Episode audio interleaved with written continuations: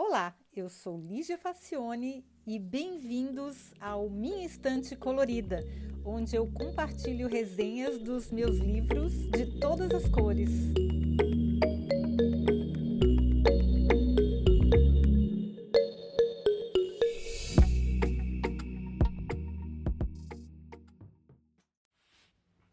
Olá! Pensa numa pessoa genial, tipo, sei lá, Nikola Tesla ou Thomas Alva Edison. Agora imagina se eles fizessem uma fusão, esses dois se combinassem e daí nascesse um novo ser humano. Com certeza ia sair um Elon Musk. Gente, eu, eu li a biografia dele, que se chama Elon Musk, How the Billionaire CEO of SpaceX and Tesla is Shaping Your Future é, que significa mais ou menos Elon Musk como o bilionário é, presidente da SpaceX e da Tesla está formatando o seu futuro. Essa biografia foi escrita por Ashley Vance e eu fiquei muito impressionada. É claro que tem muita coisa que eu já tinha conhecimento por outros canais, porque quem se interessa por tecnologia e inovação não tem como não acompanhar as aventuras dele mas o sujeito é realmente especial, apesar de louco e insuportável, diga-se de passagem, né? Deve ser bem difícil de conviver com ele e principalmente trabalhar com ele. Mas vamos do início. Os avós do moço não eram gente fraca. Por parte de mãe, o avô era um quiroprata casado com uma coreógrafa. Ele virou piloto de avião e vivia levando os cinco filhos em excursões aventureiras e sem muito planejamento. Um belo dia, decidiu que o Canadá não era mais um lugar bom para se viver e resolveu se mudar com a família para a África do Sul. Lá, ele continuou com suas aventuras, voando para a Europa, Austrália e todo o interior da África, ficando inclusive famoso pelos feitos. Imagina tudo isso num avião pequeno que ele pilotava. Na família, a cultura era de completa liberdade. As crianças podiam fazer o que quisessem e Elon desfrutou disso na sua infância também. O pai de Elon era engenheiro eletromecânico e dava ao menino e aos irmãos Kimball e Tosca todo tipo de brinquedos criativos e livros. A mãe era modelo e nutricionista. Mai Musk, a mãe dele, modela na área até hoje em dia. Já passou dos 70 anos faz tempo e continua maravilhosa. O menino passava horas mergulhado nos livros de ficção científica e teve seu primeiro programa de computador, um game, vendido por uma revista aos 12 anos de idade. A genialidade dele já era clara nessa época. E ele tem alguns traumas devido ao bullying na escola o mundo não é receptivo para pessoas tão diferentes, né? Uma vez ele apanhou tanto que teve que ficar dias internado no hospital. Ele não morreu porque foi salvo pelo irmão, o Kimball. O rapaz cresceu e decidiu emigrar para o Canadá, onde tinha direito à cidadania por causa da mãe, mas o desejo era mesmo ir para os Estados Unidos. Ainda eram os anos 80, mas ele sabia que o Vale do Silício era o lugar para pessoas como ele. Bom, na época que ele estudou no Canadá, ele quase não tinha dinheiro. Então, com um colega, ele alugou uma casa de 10 quartos e fazia festas inesquecíveis cobrando ingresso. Na primeira noite, eles arrecadaram o suficiente para o aluguel do mês. As festas eram famosas e sustentaram Musk nos primeiros anos. O povo todo bebia muito, mas ele preferia ficar sóbrio para cuidar dos negócios. Ó, o cara já tinha uma visão. Na verdade, a coisa mais surpreendente nele é a combinação do gênio técnico com o tino comercial. Depois de dois anos, conseguiu uma bolsa para estudar nos Estados Unidos e ele se formou em Física e Economia na Universidade da Pensilvânia. Ele conseguiu também uma bolsa de doutorado, mas acabou declinando porque queria se concentrar no seu primeiro negócio, um banco virtual Imagina, ninguém pensava nisso em 1995. E o banco era chamado Zip2. Ele trabalhou obsessivamente na programação junto com seu irmão e sócio, a ponto de não terem onde morar e dormirem embaixo da escrivaninha da sala que alugaram para trabalhar.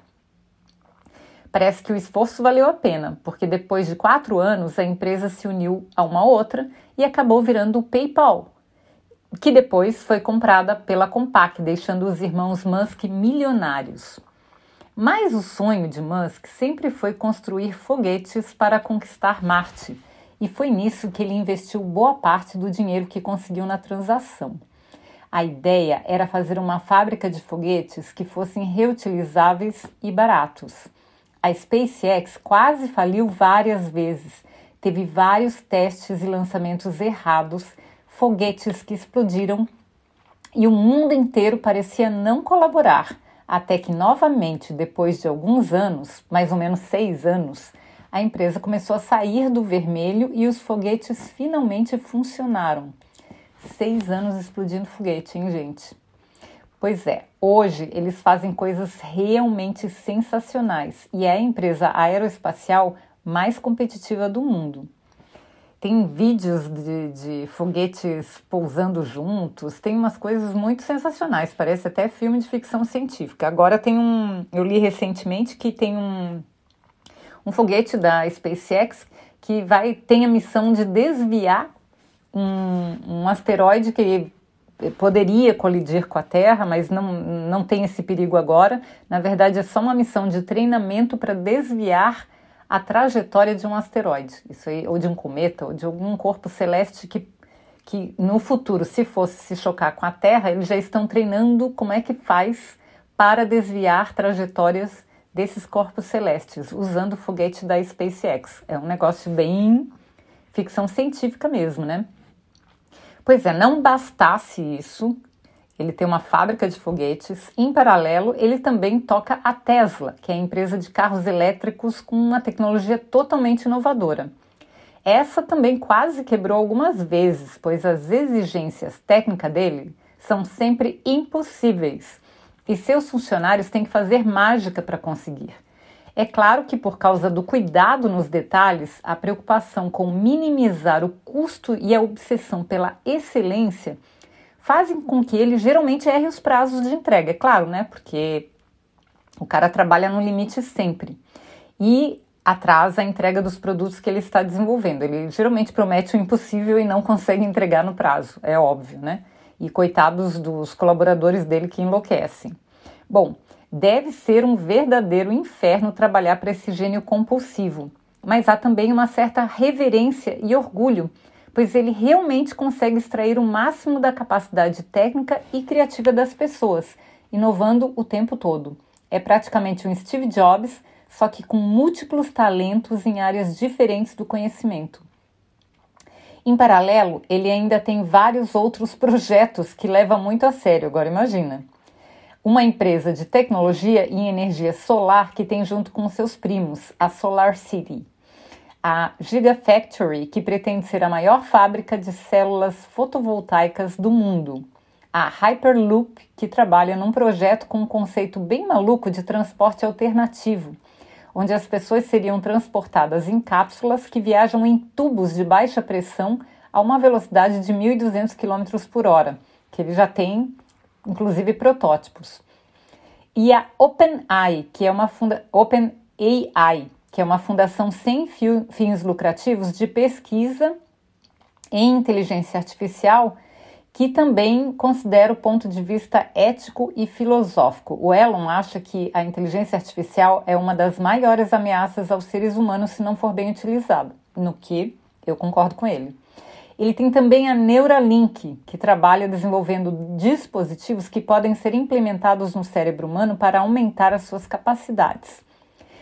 Nossa, ele ainda tem a The Boring Company, que desenvolve máquinas para construir túneis para Hyperloop. Loop aquela dos túneis que você, vocês, que, que ele, as pessoas viajam dentro de cápsulas. E finalmente, uma empresa que desenvolve vende lança-chamas, é mole? Pois é, o sujeito, além de tudo, ainda tem senso de humor. Sabe o Homem de Ferro? Pois é, o, pois o Robert Downey Jr., o ator que faz o personagem, foi pessoalmente visitar Musk na SpaceX para se inspirar. Aliás, o Elon já fez várias pontas no cinema e em seriados diversos, sempre no papel dele mesmo. Ele apareceu mais de uma vez no The Big Bang, The Big Bang Theory, que é aquele seriado com, com, com aqueles é, físicos é um, que moram numa república, é, que tem o Sheldon, enfim, ele já apareceu mais de uma vez nesse seriado. Bom, na vida pessoal, seria de esperar que o sujeito seja complicado, e ele é mesmo, né? Mas ele tem a guarda compartilhada dos seus cinco filhos, que são trigêmeos e gêmeos, do casamento com a primeira mulher, que era uma colega de faculdade. Durante quatro dias por semana, ele fica com os meninos, levando-os para todo tipo de aventura. As crianças já devem estar cansadas de ver foguetes, né, gente? Olha que tédio. Bom, no começo do livro, depois da última de várias separações, ele pergunta para a biógrafa se ela acha que 10 horas por semana seriam suficientes para ter um relacionamento, pois ele calculou e ele acha que pode dispor dessas horas para uma nova namorada. Gente, cômico, né? Bom, enfim, o moço nasceu em 1971, então ele ainda tem muito chão pela frente e planos de morrer em Marte depois de iniciado o processo de colonização. Olha, parece absurdo, mas vindo dele, sei não, nada impossível. Bom, as conclusões só corroboram o que já se sabe sobre inovação. Os estímulos na infância e o acesso ao conhecimento são fundamentais. As conexões e a rede de relacionamentos é muito importante. Por exemplo, o Elon é um dos melhores amigos do Larry Page, que é o CEO da Google. E mais do que tudo, é preciso se estar no lugar certo e na hora certa, que é o tal do adjacente possível que a gente fala naquele livro De Onde Vêm as Boas Ideias. Bom, certamente, mesmo sendo um gênio, o Musk não conseguiria realizar tudo isso se ele não tivesse saído de Pretória, na África do Sul. Talvez ele até viesse a ser um empresário bem-sucedido, mas não alguém com poder de influenciar o destino da humanidade. Então, precisa que a pessoa seja inteligente, mas que as condições do ambiente também favoreçam. Eu recomendo demais a leitura dessa biografia. Eu acho que o sujeito é muito complexo, deve ser muito difícil de conviver com ele, principalmente trabalhar com ele.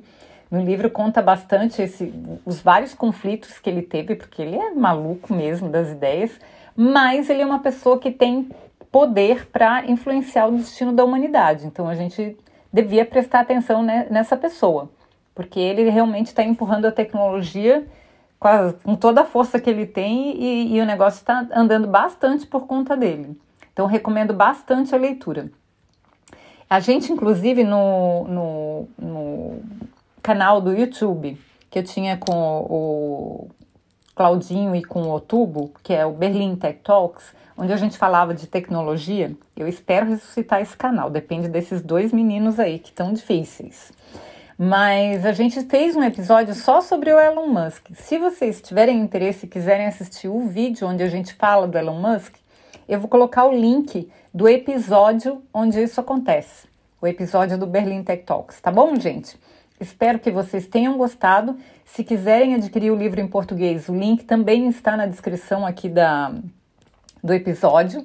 E lembrando que todo mundo pode assistir todos os episódios do podcast, dar sugestões, fazer comentários, fazer perguntas e também comprar o livro lá no site minhaestantecolorida.com. Tá bom, gente? Espero que vocês tenham gostado e até semana que vem. Tchau!